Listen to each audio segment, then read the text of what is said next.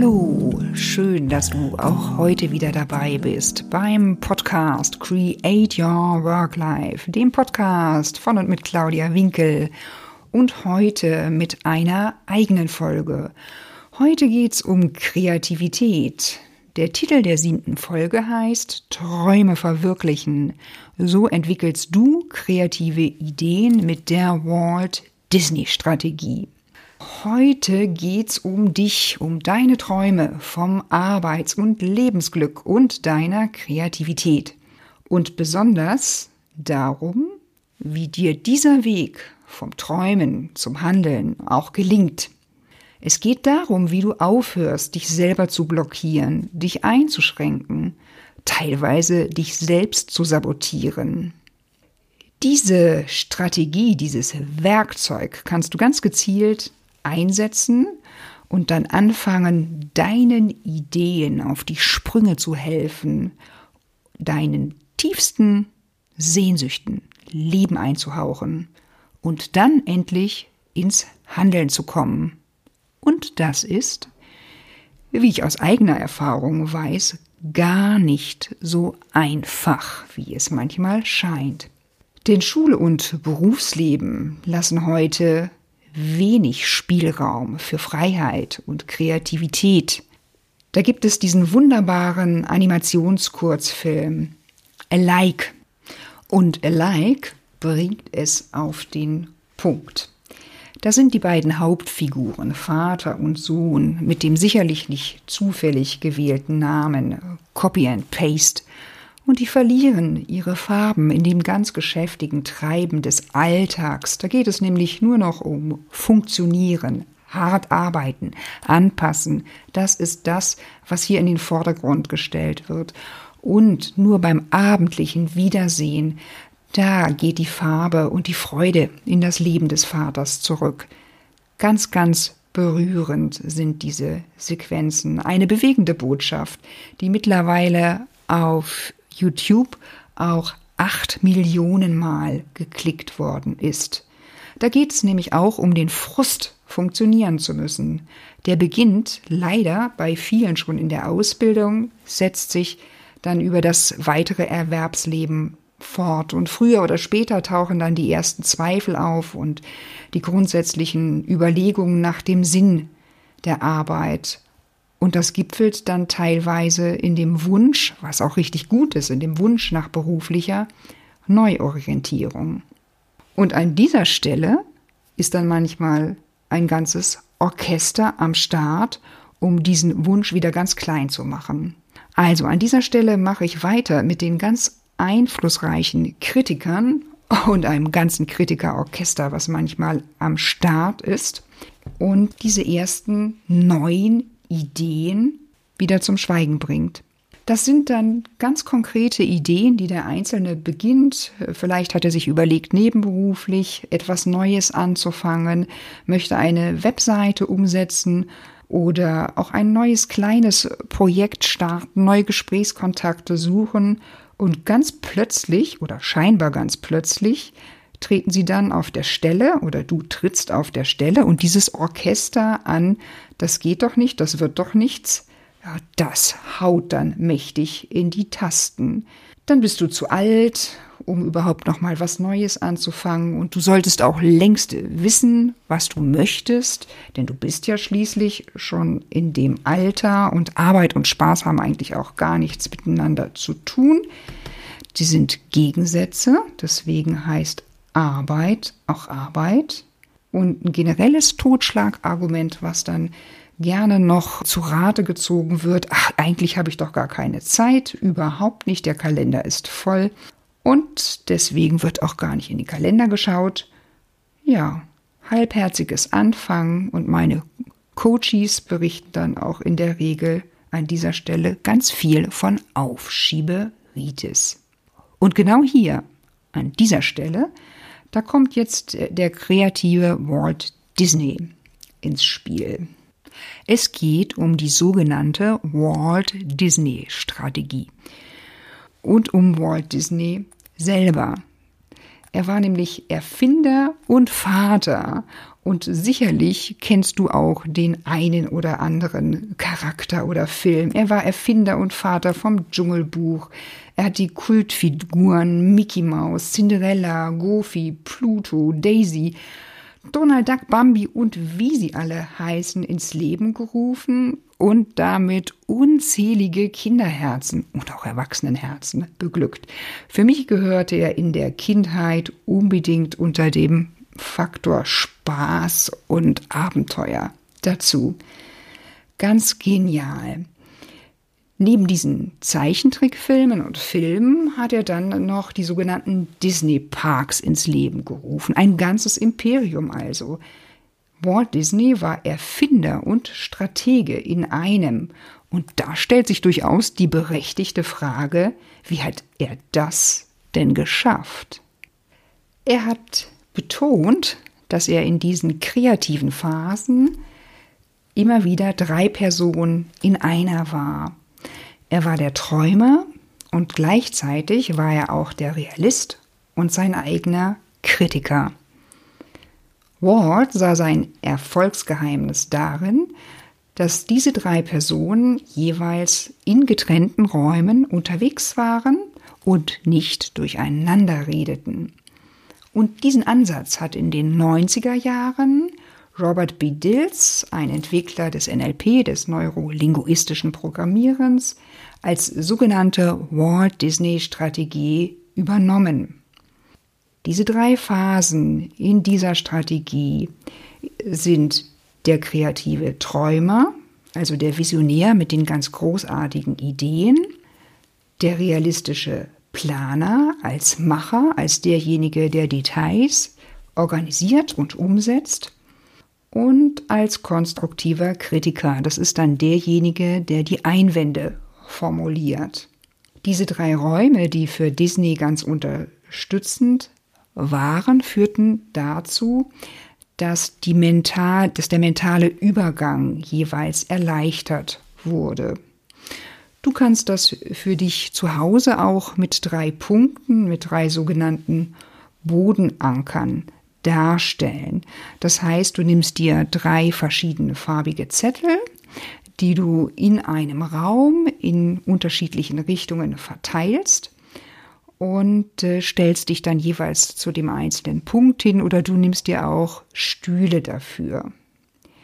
Du kannst auch noch ein Stück weitergehen, also diese Möglichkeit zu träumen könntest du beispielsweise deinem Lieblingssessel im Wohnzimmer zuordnen.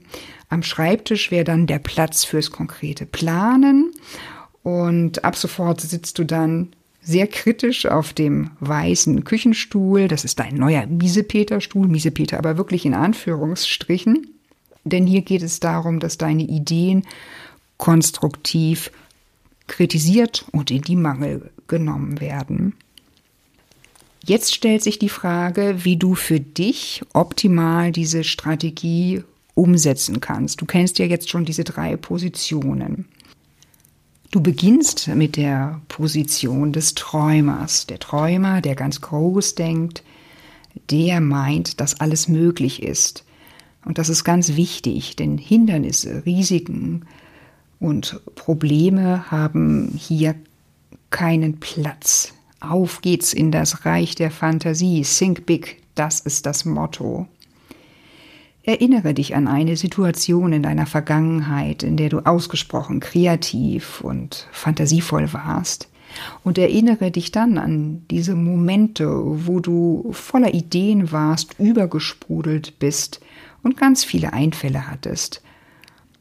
Und falls an dieser Stelle dieser Gedanke hochploppt bei dir, ich bin doch gar nicht kreativ, solche Erfahrungen habe ich nicht gemacht, dann Geh einen Schritt zurück und erinnere dich bitte an Kindheitserfahrungen, die du gemacht hast. Bestimmt hast du als Kind Sandburgen gebaut oder diesen dicken Stapel Papier mit bunten Stiften beackert und wunderbare Bilder gemalt. Das wäre schon ein erster Beweis für deine Kreativität. Und das lass bitte einfach so stehen, ganz ohne Bewertung, zumindest an dieser Stelle. Und dann versetzt du dich in diese ganz angenehme Situation, in diese schöne Stimmung. Du erinnerst dich, wo du dort bist. Vielleicht warst du mit jemandem zusammen. Was hörst du? Was siehst du? Vielleicht riechst du oder schmeckst du sogar etwas. Vielleicht den Geruch der dicken Wachsmaler oder vom Tuschkasten. Wichtig ist an dieser Stelle, dass du mit deinen Sinnen ganz tief ganz intensiv in diese schönen Momente der Vergangenheit eintauchst. Du dir diese so lebendig vorstellst, als würdest du sie eben gerade erleben. Falls dir das schwer fällt, dann gibt es eine weitere Möglichkeit. Du denkst an eine Person, die du für besonders kreativ hältst. Und dann stellst du dir vor, was diese wohl machen würde, um in den Zustand von höchster Kreativität zu kommen dann ergänzt du dieses angenehme Bild, so wie ich das kurz vorher vorgeschlagen habe. Und in dem Moment, wo sich dieser Zustand für dich so richtig leicht und stimmig anfühlt, bist du auf einem Top-Weg, gut zu träumen und kreative Ideen zu entwickeln. Im Anschluss stellst du dir diese Fragen und zwar aus der Sicht des Träumers. Welche Ideen, die mir gefallen, sprudeln hier für mich? Welche scheinbar verrückten Ideen fallen mir hier ein? Und wie sieht denn mein Traum vom erfüllten Arbeitsleben aus? Wichtig ist, dass du diese Ideen notierst, dass du sie festhältst, sei es auf einem Blatt Papier, was du zu diesem Bodenanker oder zu dem Stuhl legst, oder wenn es dir lieber ist, dann sprichst du sie auch einfach mit deinem Smartphone ein. Das Festhalten ist ganz wesentlich. Und dann gibt es noch eine Besonderheit, um diese Rolle des Träumers aktiv wieder zu verlassen, dich richtig zu trennen von dieser Rolle. Da schaust du einmal auf deine Uhr oder überlegst, was du gestern Abend gegessen hast oder trinkst auch einfach einen kleinen Schluck Wasser und damit verlässt du den Träumer und gehst in die nächste Position rein. Richtig, du erinnerst dich, der realistische Planer. Wenn du mit dem realistischen Planer startest, erinnerst du dich an eine Situation, in der es dir persönlich ganz leicht möglich war, realistisch, sehr sorgfältig, eine Aufgabe, eine wichtige Aufgabe oder ein Projekt zu planen und zu entwickeln. Und ganz analog zur Position des Träumers tauchst du auch hier wieder mit all deinen Sinnen ganz intensiv in diese Situation ein und fühlst auch nochmal diesem Schwung nach, den du damals hattest.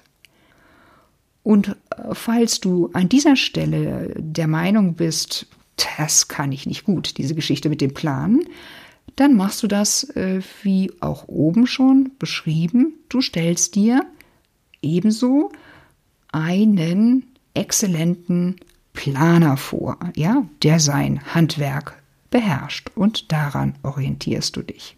Und dann suchst du dir eine erste Idee des Träumers aus und fängst an zu planen. Und da sind an dieser Stelle dann auch wieder Fragen ganz wichtig. Wie kann ich meine Idee verwirklichen? Welche Schritte sind notwendig? Was ist zentral für die Umsetzung? Finanzen, Zeit, Gesundheit, persönliche Ressourcen? In welcher Reihenfolge werde ich die Schritte umsetzen? Wie lange brauche ich, um die Ziele zu erreichen? Zwischenziele, mögliche Zwischenziele, welche wären denkbar? Und auch all diese Fragen, die du dir stellst, hältst du wieder schriftlich oder mündlich über das Smartphone fest. Und wenn du diesen, diese Position durchlaufen hast, dann guckst du wieder auf die Uhr oder denkst an das, was es gestern Abend zum Essen gab oder trinkst einen Schluck Wasser und hast damit die kurze Unterbrechung, die notwendig ist, um die Rolle des konstruktiven Kritikers einzunehmen. Jetzt machst du mit ihm weiter, der konstruktive Kritiker. Du erinnerst dich an eine Zeit, in der du sehr konstruktiv und kritisch gearbeitet hast. Eine Zeit, in der du Blockaden, Hindernisse, Einwände sehr früh erkannt hast und auch sehr genau die Stärken und Schwächen deines Planes durchschaut hast. Falls du auch hier meinst, du kannst die Kritikerrolle nicht so gut einnehmen, dann denk doch mal an jemanden, der genau über diese Fähigkeit, dieses konstruktive Kritisieren verfügt. Und dann tauchst du in diese Rolle, wie oben beschrieben, wieder mit allen Sinnen ein. Als konstruktiver Kritiker suchst du nach Fehlern und Schwachpunkten deines Planes und stellst dir diese konstruktiven Fragen. Wo fehlt mir noch etwas? Was wurde noch nicht berücksichtigt? Kann ich mit diesem Plan mein Ziel realisieren?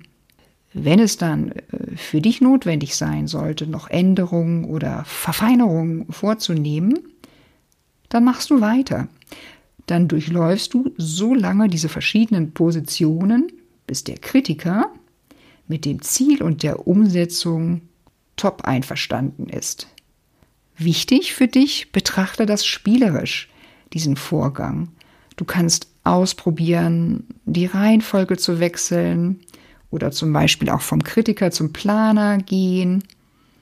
Wenn du über diese Sachen dann Klarheit hast, aber zum Beispiel mit der Umsetzung noch unangenehme Gefühle verbunden sind. Möglicherweise gehst du dann auch noch mal vom Planer zum Träumer zurück, weil deine Idee noch nicht umsetzbar ist. Ausprobieren und kreativ sein, das ist dir ausdrücklich erlaubt. Wesentlich ist es immer, diese drei Rollen ganz eindeutig voneinander zu trennen. Zwischen dem Kritiker und Realisten wird so lange hin und her gegangen, bis der Kritiker an diesem Plan nichts mehr auszusetzen hat. Und dabei bezieht sich der Kritiker immer direkt auf den Plan des Realisten. Wichtig, niemals auf den Träumer. Der Träumer kann bei Bedarf einbezogen werden, wenn es sinnvoll erscheint, den Traum zu erweitern, zu vergrößern.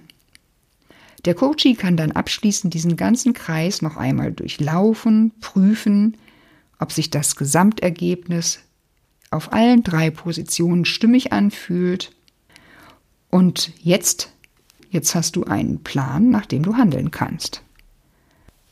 Wichtig sind mir noch abschließend einige kurze Tipps zur Walt Disney Strategie. Nimm dir das zu Herzen, was Walt Disney gesagt hat. If you can dream it, you can do it. Wenn du es träumen kannst, dann kannst du es auch tun. Praktisch heißt das auch bei dieser Übung immer wieder im Träumermodus den Durchlauf zu beenden. Warum? Deshalb, weil du damit Anreize schaffst, für dein Unterbewusstsein deine Ideen weiter zu bearbeiten. Mit einiger Übung und wiederholenden Zeitfenstern wirst du allmählich feststellen, dass du deine Perspektiven erweiterst. Jetzt ist endlich der eigene innere Kritiker mit im Zielboot. Anstatt wie bisher deine Ideen im Keim, das klappt mit diesem Berufszweig sowieso nicht, weil ich zu alt bin, weil ich zu wenig Know-how habe, weil Arbeit und Spaß gar nicht zusammengehören und was auch immer dir alles an Einschränkung, an Blockade einfällt, um diese nicht zu ersticken, diese Ideen nicht im Keim zu ersticken, können dann im Zusammenspiel aller drei Rollen die Ideen und Projekte umgesetzt werden. Vorschlag erleichtere dir das Erlernen dieser Strategie, auch den Einstieg in die Strategie und such dir jemanden, dem diese Strategie vertraut ist, zum Beispiel einen Coach wie mich. Viel Spaß beim Träumen, Planen und Kritisieren sowie dem Entscheiden für mehr Arbeits- und Lebensglück. Ich freue mich, wenn du das nächste Mal wieder dabei bist.